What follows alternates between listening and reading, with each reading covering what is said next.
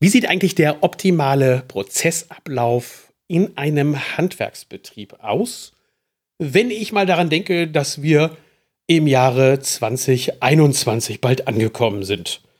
Ähm, wenn ich mir dann die Software angucke und vor allem die Prozesse innerhalb der Firmen angucke, dann stelle ich häufig fest, dass einige noch dabei sind, Essen mit Messer und Gabel zu lernen, wo andere schon dabei sind, ein, ein äh, hochwertiges äh, Fünf-Sterne-Menü dann zuzubereiten.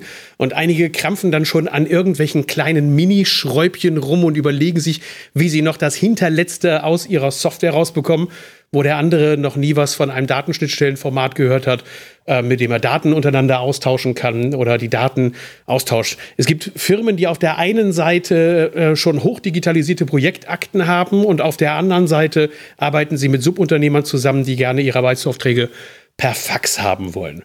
Das, was in dem heutigen Podcast passieren soll, ist, dass ihr eine Art Idee davon bekommt, wie eine Welt aussieht, die heute schon existiert, die auch in einigen Firmen schon Realität ist und umgesetzt ist, ähm, eine Realität gezeigt bekommt, wie ihr euren digitalen Prozessablauf im Unternehmen optimieren könnt.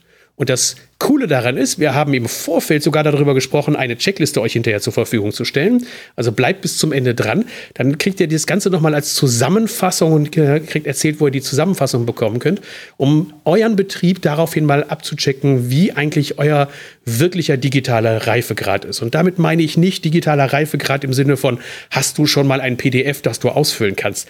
Das ist Kinderkram. Wir reden jetzt Tacheles über die Zukunft, über die Prozesse, die wir jetzt aktuell brauchen.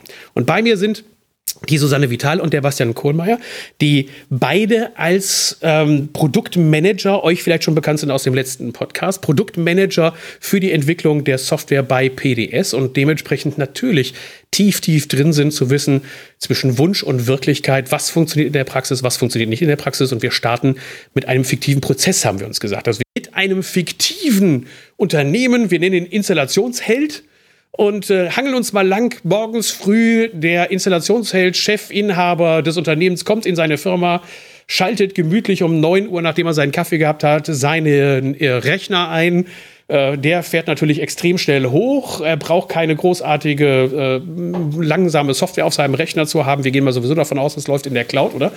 Genau. Läuft in der Cloud das Ganze. Okay, Im also besten Fall so auf dem Notebook oder auf dem Tablet, nicht mehr auf einem Rechner. Also er braucht gar keinen Rechner, sondern nee. er schaltet sein iPad einfach nur ein, da brauchst du nicht mal hochfahren. Okay, also er drückt auf den Knopf, die Software geht an, die E-Mail geht los und da ist ein Architekt oder eine, womit starten wir? Mit einem Architekten oder genau, mit also einem ich, Bauträger? Genau, ich würde sagen, äh, ein Architekt hat ein großes Bauvorhaben und hat da dafür eine, eine Ausschreibung erstellt, ein Leistungsverzeichnis erstellt und äh, das gucken wir uns jetzt mal genauer an. Also er hat ein Leistungsverzeichnis gestellt und hat gesagt, das habe ich dir äh, zusätzlich gleich eben äh, als Fax mit rübergeschickt. Oder wie geht's los? genau. Wir wollen ja 2021 super also, digital arbeiten. 2021, genau. nicht beim Fax. Genau. Nein, also, der, ja, also, also in, der, in, dieser E-Mail ist, äh, ist, ist eine PDF-Datei dran, äh, wo das einmal, ich sag mal, in Papierform in Anführungszeichen äh, ausdruckbar wäre, aber vor allem ist da eine Get-Datei drin, das ist äh, das Leistungsverzeichnis digital, was dann eben in, in, in der Handwerksbranche sehr etabliert ist und das kann eben von der PDS-Software verarbeitet werden. Genau, diese Get-Datei, die beinhaltet halt die Positionen, die, die Texte der Leistungen, die ausgeführt werden sollen und eine Aufforderung an unseren Handwerker, dass er dafür Preise abgeben soll. Und die kann er jetzt einspielen. Und äh, du hattest gesagt, er hat schon einen Kaffee getrunken. Er hat aber auch die Möglichkeit zu sagen, okay, ich habe nicht nur eine Datei, ich habe vielleicht zwei, drei Dateien. Und in einem automatischen Prozess lädt er die Dateien rein und lässt sie im Hintergrund einfach äh, verarbeiten. Also um es jetzt noch mal ein bisschen, bisschen greifbarer zu machen, er geht in die PDS-Software, er stellt ein neues Angebot, gibt da den, das Bauprojekt ein, den, den Kunden, für den er das ähm, anbieten soll, äh, holt sich aus der E-Mail die Get-Datei, die zieht er per Drag and Drop in den Vorgang und dann rödelt unsere Software los. Ne? Genau. Und wie viele Fehler kriegt er auf dem Weg des Einlesens, bis er tatsächlich dann die Datei geöffnet bekommt? Gar keine. Also diese Datei wird wirklich im Hinter, der Job wird im Hintergrund gestartet und er hat einen Verlauf, wo er gucken kann, wie viel von der Datei schon verarbeitet ist.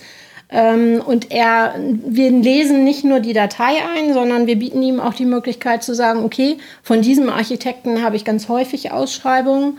Ähm, schau doch mal in den anderen Ausschreibungen, die ich schon gemacht habe, ob da ähnliche Positionen gefordert waren und würden da schon mal die Informationen herholen, eine intelligente Zuordnung heißt das bei uns. Das heißt, wir also würden auch zum Beispiel dann schon Alternativpositionen könnte er schon gleich von vornherein erkennen. Genau, und er würde auch halt schon Preise dazu holen. Mhm. Er würde aus anderen Vorgängen halt schon sagen, hier, die habe ich schon mal bepreist, da hole ich mir schon mal Teilleistungen oder schon mal Preise dazu und mache Verbindung. Das Ziel ist ja aus diesen, aus diesen Texten, die in dem Leistungsverzeichnis drinstehen, äh, Artikel zuzuordnen, die halt einen Preis haben, damit er am Ende weiß, ich biete jetzt für dieses Bauvorhaben Summe X an, um halt die Ausschreibung zu gewinnen. Okay. Ja, und, und das passiert wirklich bei uns ähm, sehr, sehr automatisch äh, mit dem Ziel, die Gap-Datei einzulesen, die Preise vorgeschlagen zu kriegen, dass man halt nicht mehr manuell kalkulieren muss, sondern nur noch drüber guckt und sagt, ja, die Preise passen äh, oder hier muss ich nochmal nachkalkulieren und hier muss ich jetzt nochmal Preise vielleicht vom Großhändler holen. Gut, wir haben ja gesagt, wir machen es in einem mittelständischen Handwerksbetrieb 2020, 2021. Das heißt, wir haben jetzt nicht den Prozess über BIM gestartet, sondern wir haben den Prozess über ein Leistungsverzeichnis gestartet in der klassischen Form mit GAP. Und wie geht es dann weiter? Wenn ich also dann die Verprobung gemacht habe, wenn ich jetzt eben die ganzen, das Leistungsverzeichnis bearbeitet habe, ich habe Rücksprachen gehalten, habe die Fehler vom Architekten korrigiert, ähm, was passiert dann als nächstes? Das nächste, was unsere Handwerker machen würden, wären ja Preise beim Großhandel anzufragen. Gegebenenfalls auch schon einmal in der Angebotsphase zu sagen, ich habe hier dieses Projekt und dafür brauche ich Preise von euch. Und da gibt es unterschiedliche Wege. Der, der häufigste Weg, der gegangen wird, ist wirklich dieses komplette, ähm, diesen, dieses komplette Leistungsverzeichnis an den Großhandel zu geben, per UGL als Datei, an den Großhandel zu geben mit der Bitte, Preise abzugeben. Und auch das passiert dann automatisch. Also die Datei geht an den Großhandel und der Großhandel ähm, füllt Preise aus, stellt mir die in meinem Verzeichnis bereit und ich kann sie halt in meinen Vorgang ähm, reinziehen. Und das ist das Wichtige, es gibt also keinen digitalen Bruch, sondern die Daten gehen raus, sie werden bearbeitet und dann gehen sie wieder in den Workflow rein, damit ich damit weiter kann. Also mit einer durchaus etablierten Schnittstelle, UGL Genau. ist ja schon ein sehr, sehr etabliertes Format, das funktioniert. Das, Genau, Schöne, das Schöne bei dem Prozess, finde ich, ist, dass, dass man eben die, die Expertise des Großhändlers äh, mit in die Kalkulationsphase reinnimmt und der es halt als Gesamtprojekt kalkuliert und vielleicht auch nochmal Alternativen, zum Beispiel in der Anlagenzusammenstellung, darstellt. Genau, der Großhandel würde ja nicht exakt nur diese eine Position, die der Architekt aufgeführt hat, anbieten, sondern er würde ja verschiedene Leistungen anbieten, die aus einzelnen Artikeln bestehen. Und diese würde ich dann halt auch über den Weg schon äh, vom Großhandel zurückbekommen. Das heißt, ich habe nachher die Leistung mit den einzelnen Artikeln des Großhandels schon dabei, die auch eine Basis für eine spätere Bestellung sein können. Okay, wie gebe ich die Daten jetzt digital an die ausschreibende Stelle weiter? Auch wieder per Gap. Also wenn das Angebot fertig kalkuliert ist, ähm, dann kann das einfach per, per Gap-Datei wieder zurück an den Architekten gegeben werden. Es ist ja per E-Mail gekommen und per E-Mail kann es auch wieder rausgehen. Okay, das heißt, das Thema digitale Ausschreibung, check, Haken dran, da sind wir mittendrin. Das heißt, es ist keine Überraschung, wenn irgendjemand kommt und sagt, wir möchten das ganz gerne aber komplettes digitales Ausschreibungsverfahren haben. Das gibt es heute schon. Das ist Genau. also keine Zukunftsmusik, sondern das ist gelebte Praxis bei vielen Betrieben. Richtig. Okay. So, jetzt kommt dann eben der Pitch. Wir haben gewonnen. Wir Yes. kriegen den Auftrag. Sehr gut. Wie geht's Genau. weiter? Bei uns würde es wirklich so laufen, mit, dem, mit der Erteilung des Auftrags würden wir eine Projektakte anlegen, weil ab diesem Zeitpunkt, wir haben den Auftrag, gibt es verschiedene Dokumente und die wollen wir alle zentral an einer Stelle zusammenhalten. Und von dort aus wollen wir hinterher auch eine gute Übersicht haben und auch zu den einzelnen verschiedenen Vorgängen navigieren und schnell navigieren. Projektakte und Auftrag anlegen klingt ja erstmal jetzt irgendwie sehr komplex, ne? aber bei uns in der Software sind das tatsächlich äh, zwei ähm, ja, Arbeitsschritte. Einmal wandle ich das Angebot in einen Auftrag, dann werden halt die ganzen Positionen, die ganzen Artikel in einen Auftrag gewandelt. Das ist dann ein neuer Vorgang. Die Preise werden festgeschrieben äh, und dann kann ich mit einem, mit einem zweiten Knopfdruck die Projektakte anlegen und ähm, die sorgt dann dafür, dass sowohl Angebot als auch Auftrag automatisch schon zu der Projektakte zugeordnet sind. Und ab dann wird halt alles um dieses Bauvorhaben in dieser Projektakte zusammengefasst. Gib mal eine Empfehlung, wie würdest du denn vorgehen, wenn du sagst, ich habe diese Subunternehmer und die wollen nicht digital? Ist es, weil sie es nicht können oder weil sie es nicht wollen oder weil sie es nicht wissen? Im, Im Zweifel äh, eins oder äh, zwei oder beides. Äh, und äh, das ist, das ist, das ist schwierig. Also wenn man richtig straight wäre, würde man als Handwerker sagen, mit dir, Thorsten, arbeite ich nicht. Du machst kein UGL, äh, du machst nur analog Papier und Zettel, will ich nicht. So, aber das, äh, in der komfortablen Situation sind ja die wenigsten Unternehmen. Na gut, die Frage ist, ob du nicht irgendwann dann doch das mal machst. Also ich kann dir aus meiner Erfahrung heraus sagen, ich habe es mit, mit Telegram gemacht, also mit als Messenger-Dienst, dass ich gesagt habe, ähm, ich mache jetzt nur noch Telegram. Machst du? Kein Und wer dann eben mit mir nicht über dieses Medium kommuniziert, kommuniziert nicht mehr mit mir. Okay. Punkt. Und wer E-Mails mir schreibt, der muss nicht äh, sich wundern, wenn ich ihm eine Woche lang nicht antworte. Äh, sondern wer eben Telegram schickt, der kriegt eine Antwort und Ja. wer nicht, dann nicht. Und diese, diesen Mindset haben einige übernommen und haben gesagt, ich habe mein, meine Kommunikation mit meinen Subunternehmern auf dieser Basis aufgesetzt und wer nicht mitzieht, Ist so. Der ist raus. Es gibt, Mhm. es, gibt, es Ja. gibt Beispiele von, von, von größeren mittelständischen Handwerkern, gerade im süddeutschen Raum. Äh, die Großhändler geben ja unglaublich ungerne ERN und GTIN zu den Artikeln raus. Und, äh, Mhm. Unsere, unsere, unsere. Kunden wollen das aber. Ne? Und äh, es gibt dann wirklich durchaus viele äh, oder einige Unternehmen, die gesagt haben, äh, pass auf, Großhandel, wenn du mir die nicht zur Verfügung stellst, dann bestelle ich bei dir nicht mehr. Äh, Und die haben so ein Volumen bei den Großhandeln, bei den Großhändlern, äh, die haben dann schnell die GTIN oder die ERN zur Verfügung gestellt. Ja, und das Aber- möchte ich hier, deshalb, deshalb haben wir diesen. Podcast auch. Ne, deshalb eben nicht eben sagen, naja, njam, njam. nee, irgendwann haben die, und im Zweifel ist es häufig auch so, die haben die Software bei sich, die haben es nur nie aktiviert. Das ist so wie das Zugpferd, wofür wir nachher dann eben draufkommen. Ähm, einige Großhändler einfach ignorieren und, und sagen, sie hätten es noch gar nicht, obwohl man weiß, sie haben es. Und, und nur sie haben nicht die Kompetenz im Haus, das vielleicht zu tun. Man muss da einfach, was die digitalen Prozesse anbetrifft, weil wir sind an so einem Gretchenweg gerade. Ich stelle die Anfrage an meine Subunternehmer und muss dann doch wieder alles manuell einpflegen in meine EDV, was der mir per Fax, Per Fax rübergeschickt hat. Also wenn man als Unternehmen die Möglichkeit hat, würde ich es zur Bedingung machen und es einfordern.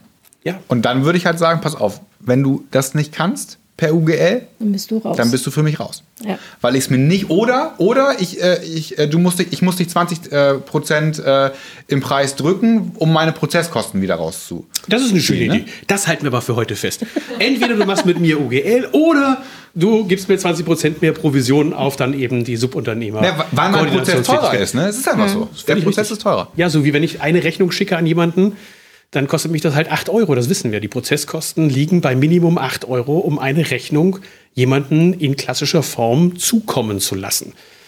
Und das ist zu viel, was die ganze Rechnungsprüferei anbetrifft. Okay, aber kommen wir zurück, damit wir nicht vom Pfad abkommen. Also, der Subunternehmer liefert uns jetzt selbstverständlich die Daten per UGL Digital. ein. Digital. Ja. Okay. Ähm, wir würden sie bei uns einspielen und äh, würden gegebenenfalls vielleicht sogar mal nochmal einen Preisvergleich machen, wenn wir bei jemand anders anfragen. Oder aber wir würden auch Preise nachverhandeln. Und würden dann sagen, okay, jetzt zum Zeitpunkt des Auftrags, ich mache es mit dem Nachunternehmer und äh, übernehme die Preise bei mir in den Auftrag, wenn ich ihm den Zuschlag gebe. Das ist auch eine, eine ganz wunderbare Funktion, dass ich an der einen Position, wo wir jetzt den Preis nachverhandelt habe, an, jeden, an jeder Stelle, egal ob im Angebot oder im Auftrag oder nachher auch in der Rechnung, genau sehen kann, wie der Preis sich im, im Prozessverlauf verändert hat. Wofür ist das wichtig? Äh, um, um einen Überblick zu haben, um, um zu sehen, an welchen Positionen konnte ich was rausziehen, an welcher Position nicht, äh, wo kann ich vielleicht nachher nochmal den Großhändler ähm, fordern. Das ist einfach durchgängig. Okay, dass die Durchgängigkeit der Dokumentation auch gewährleistet ist. Von vorne bis hinten, dass man auch sieht, vielleicht, was hat der Einkäufer ganz gut gemacht oder nicht gut gemacht. Den Einkaufserfolg. Den klar. Einkaufserfolg, genau. Dass ich den Wir auch haben messen auch, kann. genau, wir haben auch Kunden, die während der Kalkulationsphase schon mit einem Einkaufserfolg arbeiten Mhm. und sagen, hier, das ist das, wo du hinkommen musst. Damit kalkulieren wir und da müssen wir letztendlich nachher beim Einkauf dann auch landen und das müssen wir rausholen. Und, und dann ist es eine Mischkalkulation. Ne? Der Einkäufer wird sicherlich, wenn es einen Einkäufer gibt, bei der einen Position vielleicht 12% rausholen können, bei der anderen Position aber nur 2. So, und dann kommt man im Schnitt dann vielleicht irgendwo auf X und das kann man dann. Gut, also auf jeden Fall ein schönes Feature für diejenigen, die auch sagen, Geld wird halt auch im Einkauf verdient und nicht nur Ja. im Verkauf verdient. Ist das ein, ein sehr schönes Feature. Okay, wir haben den Auftrag. Wir wollen haben ja auch die Bestellung bei den Subunternehmern gemacht. Wir müssen jetzt irgendwie koordinieren, dass auch Ware kommt oder so, dass das dann auch klappt. Genau, wir wollen ja irgendwann auch mal bestellen. Ja. Ähm, wir würden jetzt anfangen und würden äh, unsere Bestellungen oder ja unsere Bestellungen absetzen an den Großhandel und würden es auch in, in zeitlichen Schritten aufteilen und würden unsere Ware bestellen. Jetzt wird es natürlich spannend. E-Commerce, hallo. Hallo? Genau, zwei Möglichkeiten. Äh, Ja. Ich sag mal, die, die, äh, die eine Variante wäre, das über IDS, über den Webshop des Großhandels zu machen. Dann kann ich als, als Handwerksunternehmen, als Installationsfeld halt äh, wie bei Amazon äh, die, die Ware direkt bestellen und äh, kann die über den Webshop zum Beispiel mit Lieferadresse direkt auf die Baustelle schicken. Das ist Variante 1. wird auch unmittelbar dann in die PDS-Software zurück übernommen. Und Variante 2 wäre, genau wie ich die Preise im Projekt über UGL angefragt habe, kann ich diese Bestellung auch über UGL auslösen. Ist im Projektgeschäft, finde ich, die schönere Variante, weil ich dann eben im, im, weiteren Verlauf noch Prozessvorteile habe. Weil ich ja im Zweifelsfall, wenn ich dann das im Projekt mache, auch schon verhandelte Preise habe und jetzt nicht dann eben noch auf eine Einzelpreiskalkulation gehe. Also Variante 1, gehe nehme die EDS-Schnittstelle, gehe in die Großhandelssoftware rein, ist dann, wenn ich dann zum Beispiel also eine Einzelpreisverhandlung dann durchführen möchte und wenn ich auf die andere Seite gehe, ich gehe auf die Projektschiene, habe dann vorverhandelte Preise, dann muss ich dann nicht lange drüber nachdenken. das stimmt. Geht das Ding rein und geht wieder raus. Genau. Mhm. Ja. Okay, jetzt wäre es natürlich ziemlich cool, ich würde auch irgendeine Rückmeldung vom Großhandel bekommen. Genau, das war so der Klassiker bis vor kurzem noch, ähm, dass der Großhandel sagte, ja, wunderbar, das läuft schon alles sehr, Schön, sehr geschmeidig mit dem Handwerker. aber wenn er die Bestellung abgesetzt hat, ruft er mich immer an und fragt, äh, ist die Bestellung angekommen? Dafür gibt es und halt, kriege ich die Ware auch. ja. Und dafür haben wir jetzt halt tatsächlich auch eine, einen automatisierten Prozess, dass wir also eine Rückmeldung digital vom Großhandel bekommen, ob diese Bestellung bei ihm eingegangen ist, ob sie angekommen ist. Und das können wir dem, äh, dem Handwerker dann auch wirklich bei uns in der Anwendung an der Bestellung wieder transparent machen. Er sieht, aha, die ist auch tatsächlich äh, beim Großhandel eingegangen. Also letztendlich genau dasselbe System, was du gerade gesagt hattest, um diesen großen Lieferanten dann mal zu bemühen, was Amazon schon seit Jahrzehnten anbietet.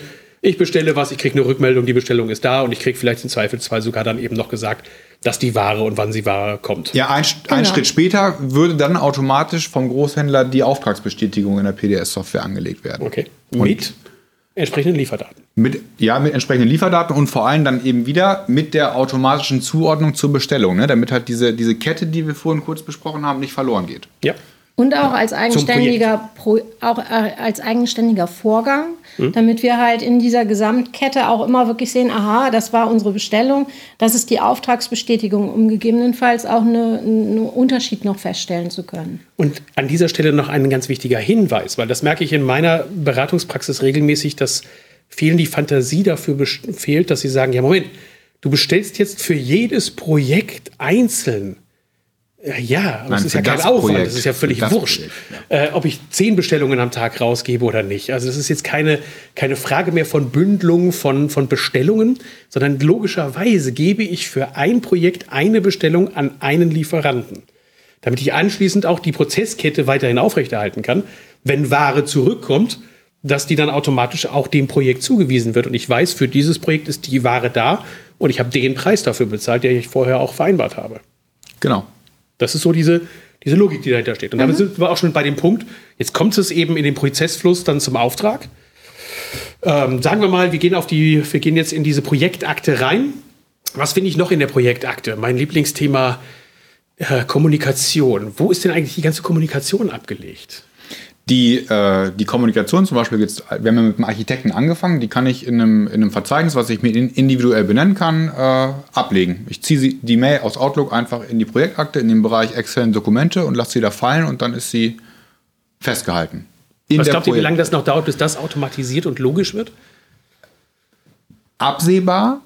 Äh, die Frage, die sich mir dabei stellt, ist, will ich wirklich jegliche Konversation, zum Beispiel mit dem Hashtag Projektnummer, mhm. immer in der Projektakte drin haben. Also auch die, ähm, die Terminabstimmung zum Beispiel. Also der Weg dahin. So, Oder und, dass sich gegenseitig und, beschimpfen. Äh, genau, richtig. Und, und da, suchen wir, da, da, suchen wir halt noch nach einer, nach einer klugen Idee, wie man, wie man das automatisiert umsetzen kann. Aber klar ist, das muss automatisiert in die Projektakte laufen. Das, ja, ist, das, ist, das wird ist ein, ein, ein, ein weiterer Okay, das sind wir jetzt bei 2022. Okay, genau. aber 2021, ich nehme also meine gesamten Daten, meine gesamte Konversation, die ich über das Projekt führe und führe auch das wieder in die Projektmappe bei euch rein. Ähm, du hast gesagt, ein Unterverzeichnis, das heißt, die ganzen äh, die ganzen E-Mails könnte ich zum Beispiel da ablegen für Dokumentationszwecke. Und all das, was in der PDS-Software zu diesem Auftrag, zu dem Projekt äh, abgewickelt wird, ist sowieso automatisch da drin, ohne dass da jemand was für tun muss. Ne? Also auch okay. die Auftragsbestätigung äh, hat sofort eine Referenz zur Projektakte. Mhm.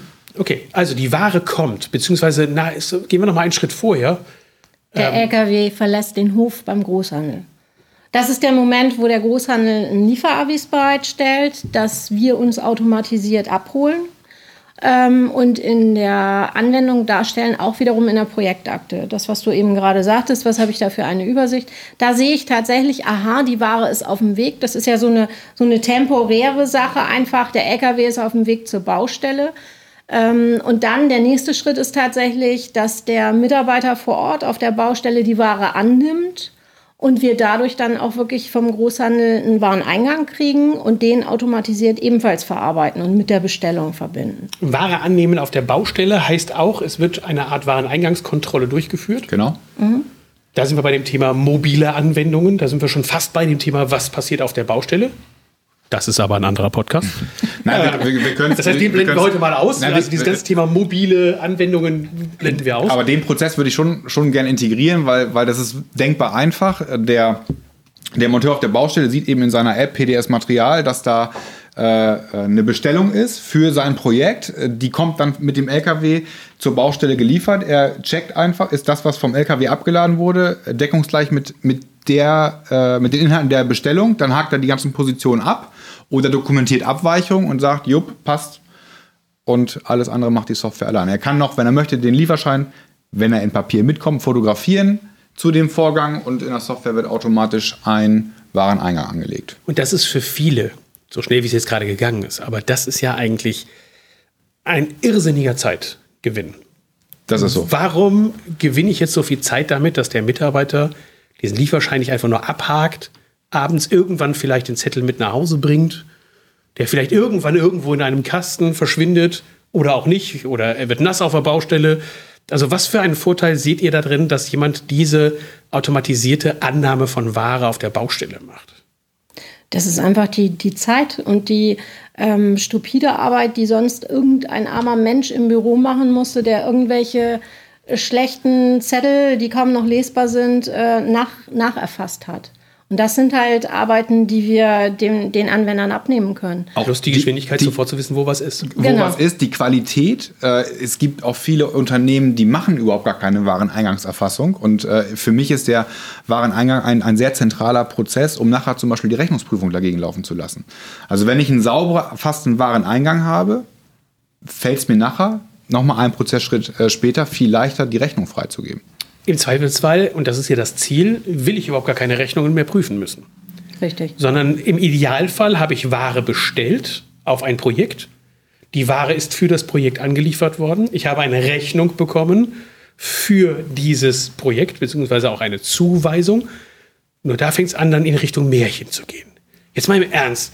Das heißt, du sagst, ich schicke, der Großhändler schickt mir jetzt eine Rechnung, bei der ich genau weiß, die ist für dieses Projekt.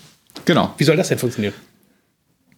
Die Rechnung äh, hat einen Verweis zum Wareneingang, also zur Lieferscheinnummer äh, oder zur Bestellung oder zu beiden. Und äh, die Software erkennt durch die automatische Zuordnung, die Rechnung hat 1000 Euro äh, Summe, hat die und die und die Position.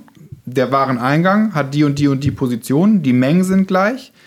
Der ähm, der Rechnungsbetrag ist deckungsgleich mit dem der Bestellung oder zur Auftragsbestätigung und zack kann sie zur Zahlung freigegeben werden. Also es ist natürlich überhaupt gar kein Märchen, weil das, was sie einfach ja nur macht und das, was eben fortschrittliche Software tut, ist, dass sie den Prozess, den vorher irgendjemand händisch gemacht hat und darüber nachgedacht hat, zwei Zettel nebeneinander gelegt hat und gesagt hat, oder im Zweifelsfall zehn Zettel nebeneinander gelegt hat und gesagt hat, hey, das passt irgendwie zueinander und das passt auch hundertprozentig, ich mache jetzt einen grünen Haken dran, das genau. passt eins zu eins dann muss ich ja gar nichts mehr sagen, sondern sage ich ja wohl Rechnung zur Bezahlung freigeben. Richtig, genau. Wie lautet das Format, damit wir die Daten gekommen vom Großhändler? Wie lautet da das Zauberwort? Damit Zugpferd. Das Zugpferd. Also das wäre jetzt in, in, unserer Geschichte tatsächlich der nächste Schritt. Ne? Die Ware ist auf der Baustelle angekommen. Äh, wir haben die als Unternehmen verbaut und jetzt kommt ein paar Tage später die Zugpferdrechnung. Und die kommt halt auch wieder automatisiert ins Unternehmen. Das heißt, da muss nie niemand irgendwie eine E-Mail anfassen oder das irgendwo einlesen. Die wird einfach vom Großhändler bereitgestellt, von der Software verarbeitet. Dann ist da eine Prüf äh, ein Prüfalgorithmus drauf, der ordnet die automatisch zu zur, zum Wareneingang, zur Bestellung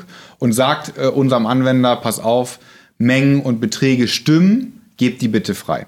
Automatisiert oder man kann auch sagen, ich möchte trotzdem noch mal jede sehen. Also wenn jemand also eben so Angst vor Kontrollverlust hat, dann kann er natürlich hingehen und sagen, ich kann noch mal jede trotzdem noch mal freigeben. So, so ist es heute tatsächlich. Also jede Rechnung muss noch einmal freigegeben werden, ja. aber das ist, das ist eine Entwicklung, die jetzt ansteht. Äh, wir möchten dem Anwender wirklich gerne noch die Rechnung zeigen, wo wir Unregelmäßigkeiten feststellen, ne? wo die Beträge falsch sind, wo die Mengen falsch sind, wo vielleicht die Zahlungsbedingungen abweichen. Das ist jetzt so der, der nächste Entwicklungsschritt. Was ja schon in großen Unternehmen bei DMS-Systemen zum Beispiel ähm, immer umgesetzt wurde, aber man muss halt heute noch das Vertrauen finden und machen wir uns nichts vor, Zugwert ist jetzt auch erst zwei Jahre Genau. wirklich so richtig funktional am Markt unterwegs. Das ist zwar schon ein uraltes Datenformat, aber ist halt jetzt dann da. Übrigens mit einer kleinen Sache aufzuräumen. Wer Zugwertrechnungen macht, das ist keine PDF-Rechnung, in der auch Daten drin sind. Das ist ein Riesenirrtum. Das sind Daten, an denen auch zufälligerweise noch ein PDF dranhängt. Ich und das ist das, was, was, was die Leute nicht verstehen. Dass es ursprüngliche Idee ist, dass da Daten übermittelt werden. Und die kann auch jemand sich noch angucken. Aber das ist nicht, dass ich PDFs abspeichern will. Aber ich finde das Format genau deswegen so sympathisch, ne? weil, weil, weil, weil es suggeriert, eine PDF-Datei zu sein, aber für, für uns als Softwarehersteller ist da halt viel mehr drin und, und uns fällt es dadurch halt super einfach, Ja. äh, dann die Prozesse weiter zu automatisieren. Das heißt, mit anderen Worten, ich brauche eigentlich gar nicht mehr großartig eine Zuordnung zu dem Projekt zu machen. Ähm, an welcher Stelle muss ich denn dann überhaupt noch solche, solche Sachen machen wie ein Aufmaß oder ähnliches? Naja, ein Aufmaß ähm, muss ich ja teilweise schon bei der, bei der Ausführung machen, weil ich ähm, nicht exakt das ähm, äh, vom Großhandel oder beim Großhandel bestelle, was ich für diese Baustelle brauche. Ich nehme vielleicht noch Material aus dem Lager mit raus oder Ah, Moment, solche da sind wir aber doch bei einem Lagermodul. genau, Wäre es dann nicht vielleicht schlau, ich buche eine Entnahme aus dem Lager auch gleich auf das Projekt? Klar. auch das können wir, ja. genau. Ich habe es nur provoziert, weil 2021 für mich, Entschuldigung, wenn jemand Ware aus dem Lager entnimmt, dann bucht er das bitte direkt auf das Projekt. Und selbst wenn ich noch dieses anachronistische Aufmaßzeug machen muss, weil ich zum Beispiel rechtlich dazu verpflichtet bin, dann ist wieder eine Verprobung da, dass ich sage, zwischen dem, was aus dem Lager rausgegangen ist und dem, was ich als Aufmaß erfasst habe, gibt es einen Match und dementsprechend kann ich es freigeben. Also ich möchte natürlich die Kontrolle weiterhin über meine Prozesse behalten. Das ist völlig klar. Aber für mich ist eine Entnahme aus einem Lager, also ihr müsst dazu wissen, ich habe fast zehn Jahre lang einen logistischen Arbeitskreis eines Großhandels geleitet, also einer Großhandelsgruppe geleitet. Da kriege ich die Krise, wenn ich dann sehe, was da passiert, dass Ware einfach so aus Lagern Darf rausgeht. nicht erfolgen. Und Also ich es darf nicht ich mal so, passieren. ach, guck mal, was wir vielleicht eingebaut haben oder nicht. Ich zähle noch mal durch.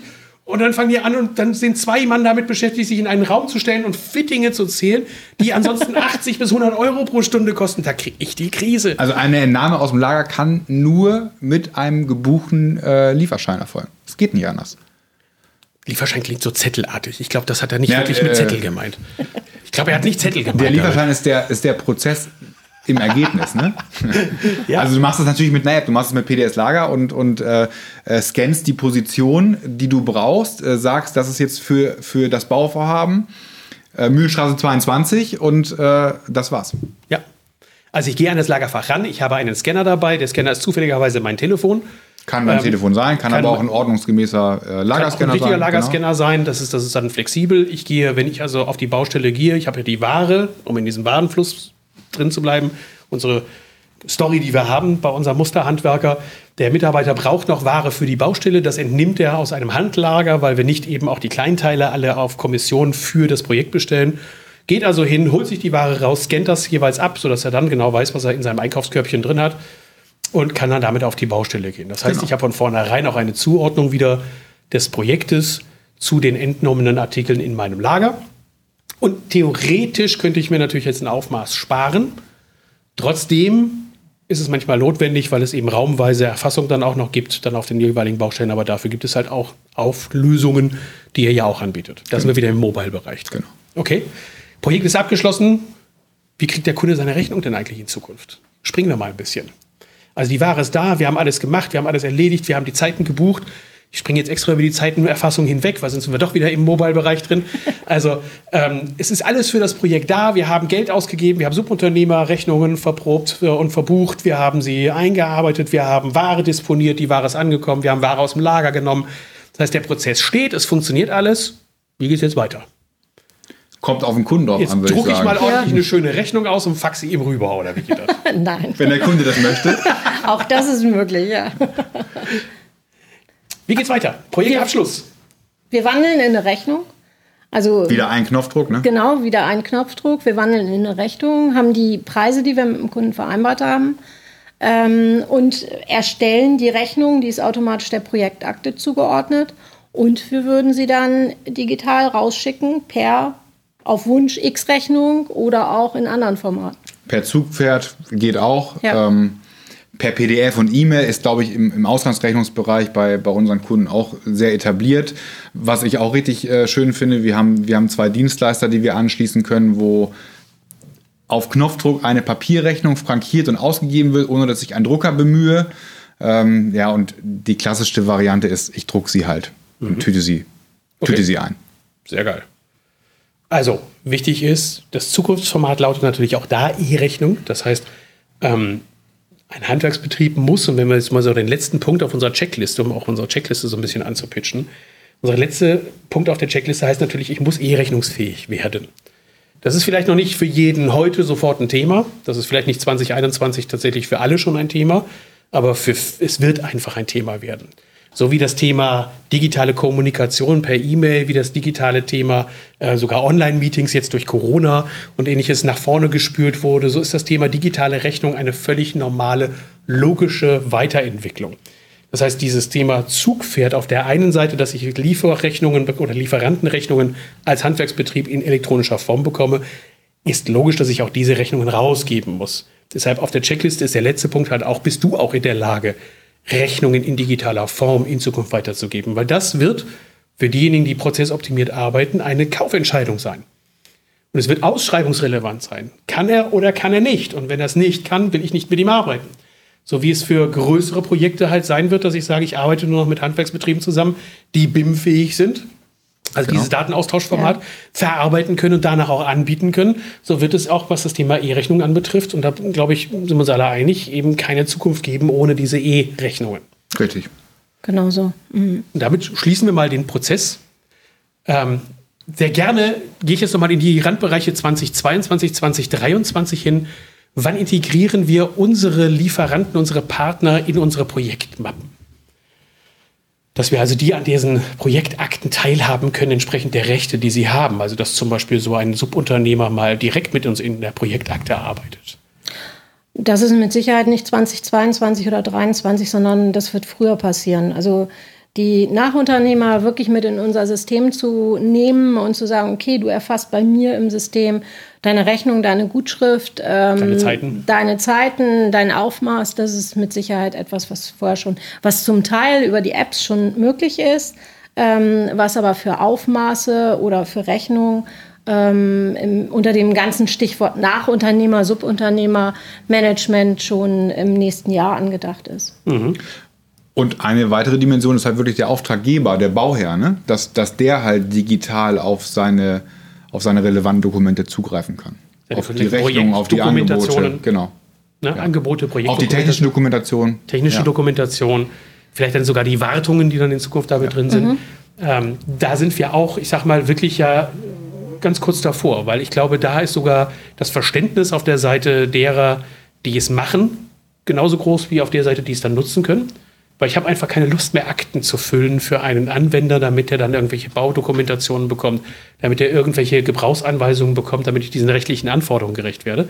Das möchte ich natürlich dann schon als digitale Bauakte, nennen wir es mal so, dem Kunden irgendwann zur Verfügung stellen. Da hilft uns extrem die Entwicklung, die unsere Branche gerade mitmacht. Also ein, ein Stichwort dabei wäre Open Master Data. Da kriege ich äh, in der Kalkulation oder mit der Bestellung schon Dokumente zu den Artikeln mitgeschickt, also Dokumentation, äh, Skizzen. Äh, und, und dann kann ich, aber das ist halt auch 22, 23, bei der Rechnungslegung diese Dokumente einfach zusammenfassen und sie dem Bauherrn digital zur Verfügung stellen. Also, wen das Thema interessiert und wer da reingeht, der sollte sich natürlich genau dieses Stichwort angucken, Open Master Data. Dass er sagt, okay, wie ist da eigentlich die Idee einer globalisierten Datenverfügbarkeit in unserer Branche? Ähm, ist ein spannendes Zukunftsthema. Aber dazu haben wir auch noch einen Podcast, was das Thema dann eben Zukunftsthemen anbetrifft, die dann eben so ein bisschen auch abgehoben sind abgesprochen. Ne? So das Thema äh, Augmented Reality, so das Thema dann eben ne, gleichzeitige Bauübermittlung und sowas. Also das wird schon, wird schon ein spannendes Thema werden. Ich hoffe, dass euch der Prozessablauf jetzt Spaß gemacht hat, dass ihr das habt. Wichtig ist, und das habe ich versprochen, zum Ende des Podcasts hin, es gibt eine Checkliste. Diese Checkliste findet ihr in den sogenannten Show Notes. Das heißt, da gibt es eine Liste, da könnt ihr reingehen und ihr braucht nichts weiter tun, damit die Daten nicht im Netz einfach so indiziert werden und weg sind. Da möchte ich dann schon ganz gerne von dir deine E-Mail-Adresse haben, damit ich weiß, okay, wer hat das Ding eigentlich bekommen? Keine Sorge, du kriegst dann eben keinen Spam oder ähnliches. Du kriegst vielleicht nur Informationen zu dem Podcast. Also das ist der normale Newsletter. Und da nehme ich diejenigen, die das schon abonniert haben, die haben so einen Zugang. Und da können die sich die Checkliste dann runterholen und anschauen. In dieser Checkliste wirst du Folgendes drin sehen. Von dem ersten Moment an, an dem du morgens deinen Computer aufmachst, bis wenn du deine Rechnung geschrieben hast und die Kohle auf deinem Konto kommt und auch noch geprüft wird, ob die Kohle dann zu dem passt, was dann eben eigentlich auf der Rechnung gestanden hat. Bis zu diesen Schritten, die dahinter stecken, da wirst du eine Checkliste bekommen und einfach mal da abchecken können und sagen können, kann das meine Software? Ist meine Software auch zukunftsfähig? Wird die das auch können? Und vielleicht gibt es dann sogar noch eine zweite Checkliste, reine Technologie-Check, nämlich wenn wir in die Richtung von Cloud-Lösungen kommen und Cloud-Anwendungen kommen, wenn wir in die Richtung von mobilen Anwendungen kommen, da gibt es dann die zweite Checkliste, die du dann auch gleich mit runterladen kannst. Das ist dann aber Inhalt von dem nächsten Podcast, nämlich mobile Anwendungen und das Thema Cloud ist dann der nächste Podcast. Schönen Dank, bis demnächst, euer Thorsten.